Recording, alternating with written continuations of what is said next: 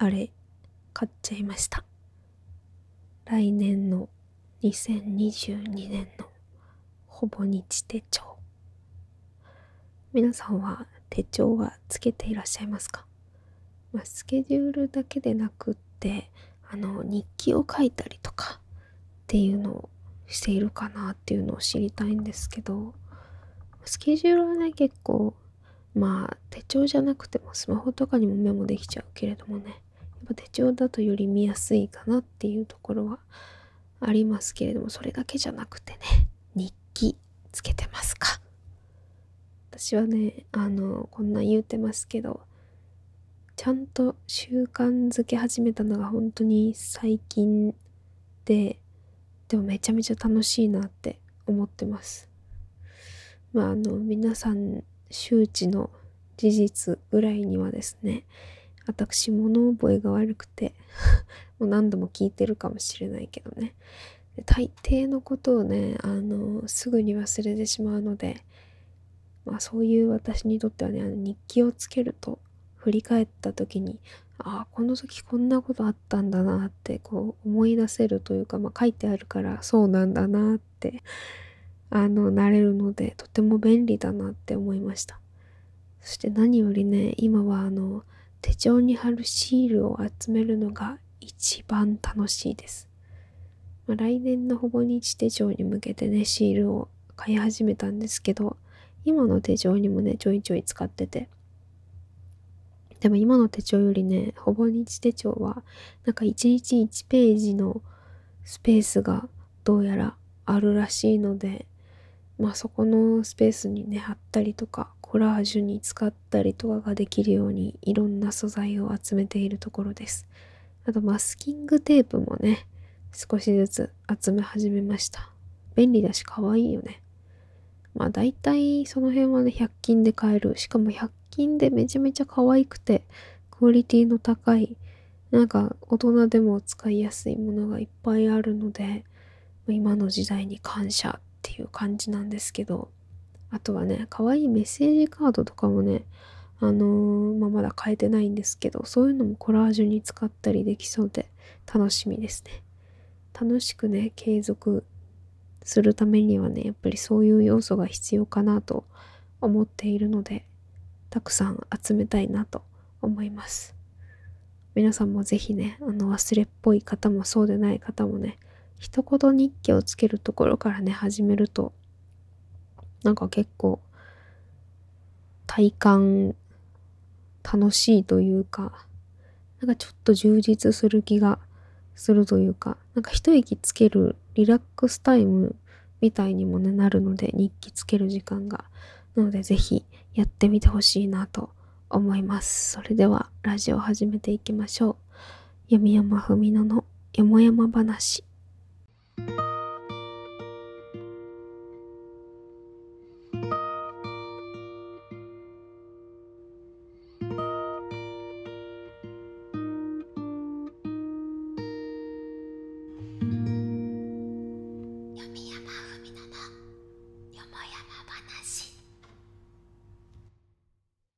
さあ始まりました。バーチャル図書館からお送りするインターネットラジオ読み山文乃のよもやま話第52回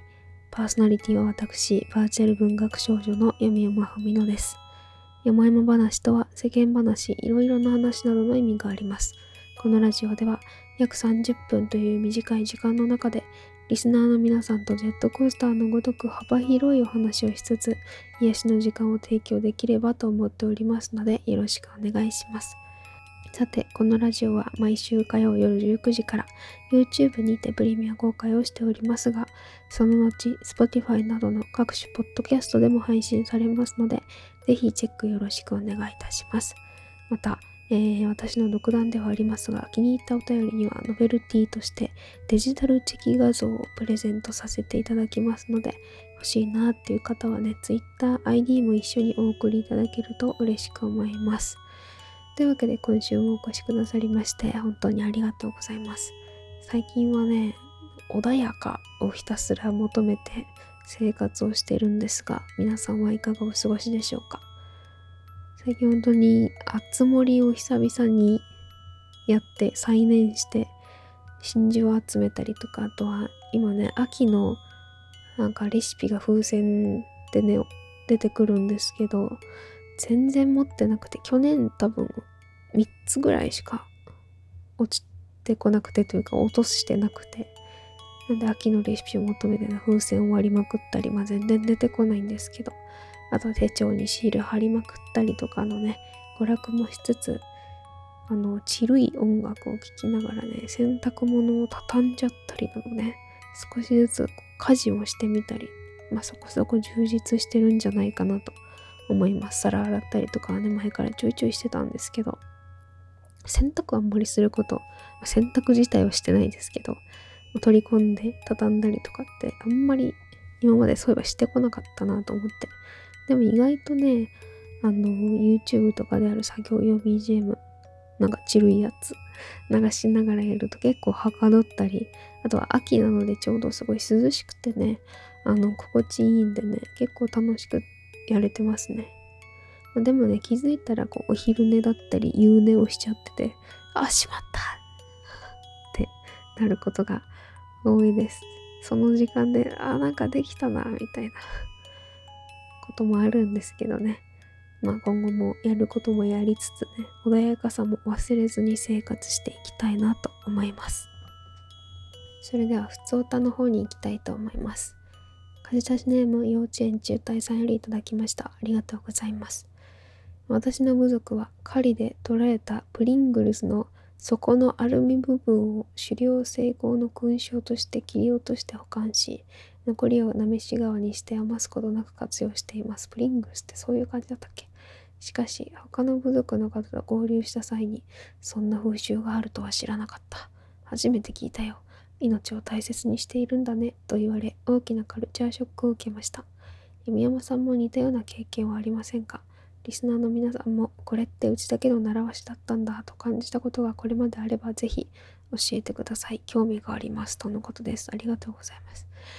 これなでも多分自分で気づいてないだけで人と話したらねえそれってやんないの？みたいなのあるかもしれないんだけどなんせ人と話してないんですね 何せ人と話してないから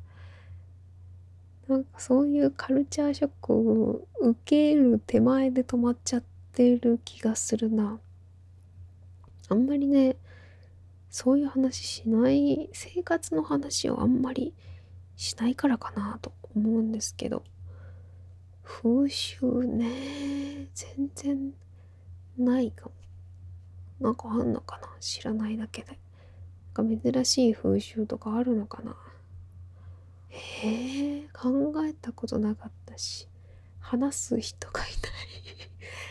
悲しい事実がただ突きつけられただけだった。なんかあるんですかね。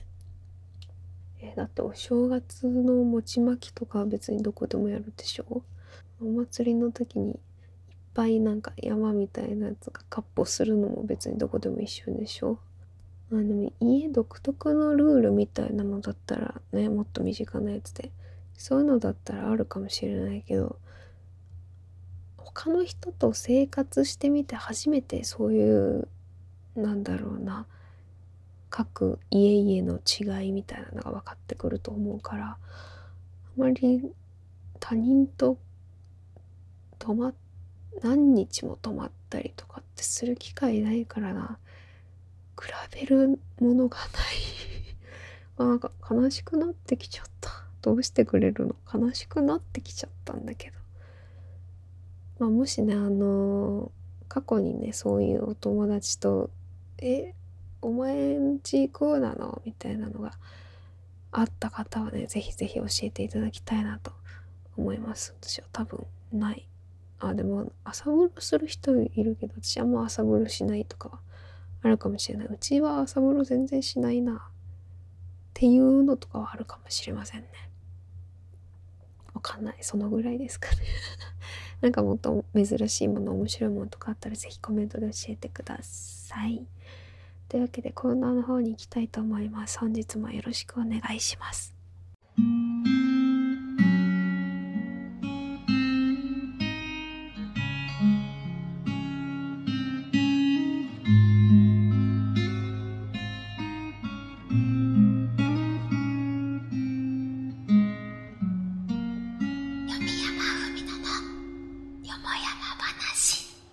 それではこちらのコーナーに行きたいと思います。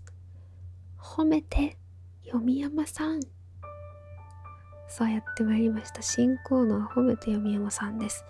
日常の些細なことから成し遂げた大きな出来事まで褒められたいことを送っていただき、普段はビターな私がそれをただ褒めるという皆さんへのご褒美コーナーとなっております。貸し出しネームゆずぎんさんよりいただきました。ありがとうございます。足フェチ。え、7月に同人誌の原稿をやって9月にももう一冊をやりました。偉いなあ、俺。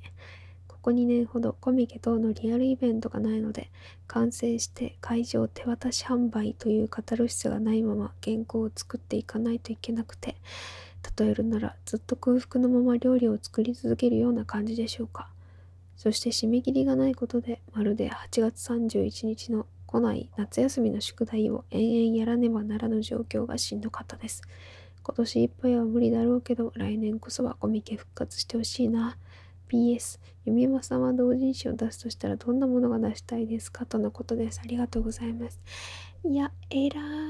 い。同人活動のね、やっぱ醍醐味だと思うんですよね。そのリアルイベント、コミックマーケットだったりとかって。それがないっていうのはねやっぱめちゃめちゃしんどいと思うんですけどそんな中でもねこうやって作品を作り続けてねオンラインで販売してるのは本当に偉い。あなたのあのく綺麗な足を求めている人がねこの世にはきっといっぱいいると思うのでねあのそれを忘れないで今後ともね、まあ、この状況しんどいですけれどもねいつかまた手渡していろんな人に美しい足を届けられることをね祈ってね是非今後とも頑張っていただきたいなと思います。えらいえらいえらいえらいえらいえらい。どうでしょうか？褒めてみました。同人誌を出すとしたらあんまりそういうねコミケとかにも実は行ったことがなくてなのでどんなのがいいかなって思うんですけど私がただただいろんな服を着てるみたいな私はドット絵ピクセルアートが好きなのでいろんな服を着たピクセルアート描いたりとかしたいかな。あとはなんか旅行に行ってる漫画とかね。ほのぼのしたやつが出したいなって思います。なんかめっちゃ良くないその季節ごとに冬込みだったらなんか冬の旅みたいな感じで温泉宿に泊まってる私のまあ一人旅ですけど。漫画みたいな。すごいいいと思うんだよな。そういうの出してみたいですね。まあ全然絵描けないけど。なんか夢が広がりますね。自分の描いた作ったものがいろんな人の手に渡るっていうのしかも同人っていうのがね本当になんか幅広いジャンルと出会えたりとかすると思う。商業とはまた違ったね良さがあると思うのでね。いいないつかそういうのにね。まあ売り側として出すか買い側としていくかしてみたいなっていうふうに思いました。みんなもぜひあの読み山の同人誌こんなのがあったらいいなっていうのがあったら教えてください。お便りありがとうございました。この他にも日常の些細なことからちょっと今若干噛みましたね。成し遂げた大きな出来事まで褒められたいことございましたら、読山文野の山々話お便り係までお便りお待ちしております。褒めて読山さんのコーナーでした。読山文野の続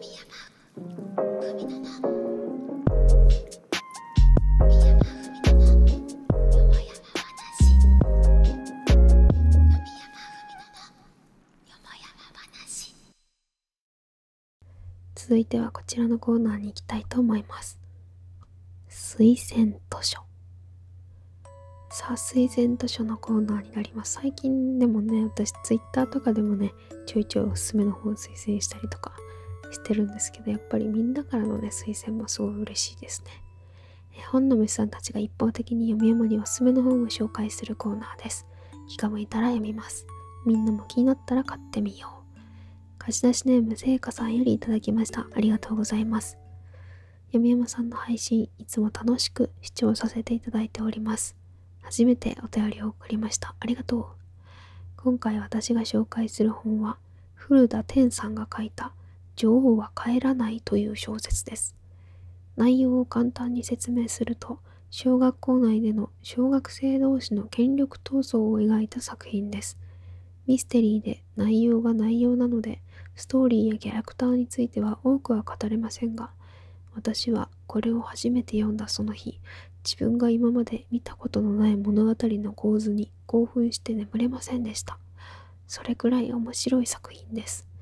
血や臓物などのグロテスクな描写はほとんどないので、グロテスクな描写が苦手だけど、ほんわりしたミステリーが読みたいわけじゃないというミステリー好きの方にお勧めしたいです。読書が趣味の母親に読ませようとしたところ、途中で断念していたので、ミステリーが好きじゃない方は、もしかすると途中で眠くなってしまったり、飽きてしまったりするかもしれません。それでも私はこの本を、作品をいろんな人にお勧めしています。よろしければ読んでみてください。多分失礼いたしました。とのことです。ありがとうございます。ミステリーね、いいよね。私もね、ちっちゃい頃から、小学生の頃から、あの赤川次郎さんとかの単行本、まあそんな分厚いわけじゃないけど、太めのやつとかをね、よく読んだりしてたんですけど、へえ、古田天さんっていうのは私初めて聞きました。ちょっと調べてみようかな。あ、このミステリーがすごいみたいなのの対象になってるんですね、第13回の。あ、かわいい。絵柄がかわいい。これは文庫本かな？わあ。女の子同士の、あー、なんか女王の座王みたいな感じの、あ、え、いいですね。女の子同士ってなんかこう、ちょっとね、あのー、男性よりもこう、どす黒いと言いますか、こう、ネチネチした雰囲気があるのでね、これめちゃめちゃ面白そうだなと思います。えー、スクールカーストだったりとかね。このクラスで一番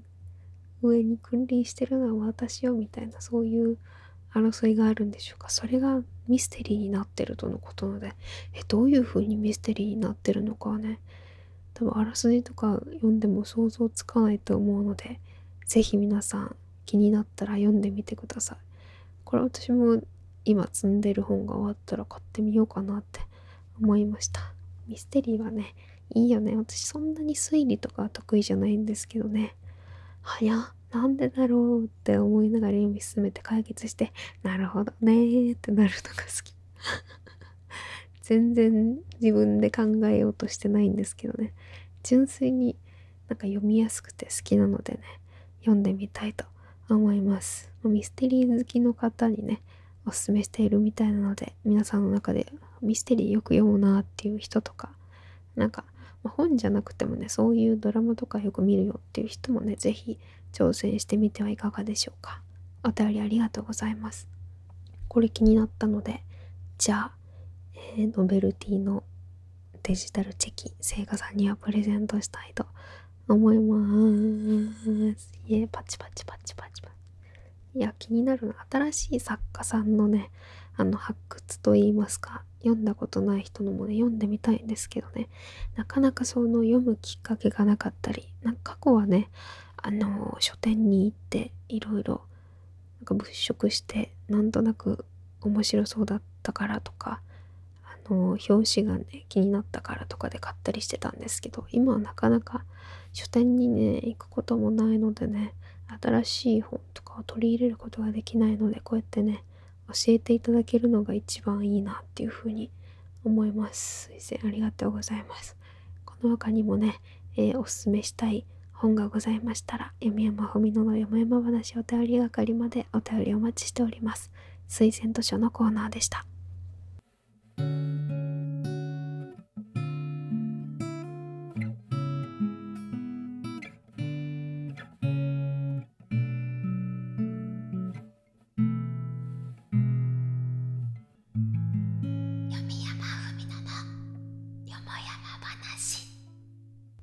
そういえばね、今読んでる本が、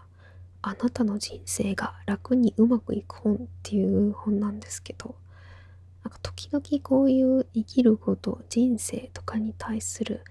考え方の本を読むのってねいいなって思いました。私は結構今まで物語ばっかり読んできたんですけどね。なんかたまにはこういうなんだろうエッセイとかよりなのかなわかんないけど考え方の本っていうのをね読むのも意外といいなって思いましたまあタイトルをね聞いただけだといやーそんな簡単じゃないでしょってね 思ったりとか信じがたいとは思うんですけど、まあ、しんどいなって思って生きるよりも、まあ、全部楽しんじゃった方が楽に生きられるのはね間違いないと思うんですよね。まあ、本を読んだら分かっていただけると思うんですけどあの人生を楽しむ方法を教えてくれるような本になってるんですね。でまあ本の内容全部をね参考にしなくてもね部分的にあここまでできそうだなっていうところがあったらね真似したりとか、まあ、気持ち的にこれだったら自分でも取り入れられそうっていう部分だけ参考にしたらいいんじゃないかなと思います。もちろんね今自分人生楽しんで全然大丈夫ですっていう方はねそのままでもいいと思うんですがもしかしたらねあのさらに人生を楽しくするきっかけがそこに隠れているかもしれないので今以上にねこう楽しめるかもしれないのでね是非皆さんもねそういう本を手に取ってみてほしいですちなみにこの本はですね、人生のことをね、地球ゲームと称してね、ゲームの攻略本みたいな感じでね、デザインも可愛くて、すごい面白いので、堅苦しくなくてね、めちゃめちゃ読みやすいです。まあ、私もね、堅苦しい本だったり、なんか書いてあることが難しいな、みたいな本をね、読む気になれないことが多いので、皆さんも自分でね、読めそう。これだったら読めそうとか、あ、結構可愛いなとか、なんかそういう読みやすさのねきっかけがどこかにあるものから読んでみるといいんじゃないかなと思いますもしね今生きることに対してとかいろんなことに対してね何か一つでもネガティブな感情を持っている方がいたら本もねあなたを救う一つの手段になるかもしれないことっていうのをね忘れないでほしいです。まあ全てにおいてねポジティブですかって言われたら全然そんなことはないんですけどまあ、たまにそういう本を読むことで気持ちをリフレッシュさせることができたりとかなんか解決の近道になったりとかすることってあると思いますし実際私もねあなるほどこういう考え方があるんだとかねすごい参考になる勉強になるんでね本当にね買ってよかったなっていうふうに思ったので是非試してみてほしいなって思いますさてそうこうしているうちにお別れの時間となりました。今週も最後までお付き合いいただきまして本当にありがとうございました。感想は、ハッシュタグ読み山ふみののよもやま話や YouTube のコメントなどにてお待ちしております。また次回のラジオでお会いいたしましょう。お相手はバーチャル図書館の文学少女こと読山ふみのがお送りいたしました。また来週穏やかにお過ごしください。バイバーイ。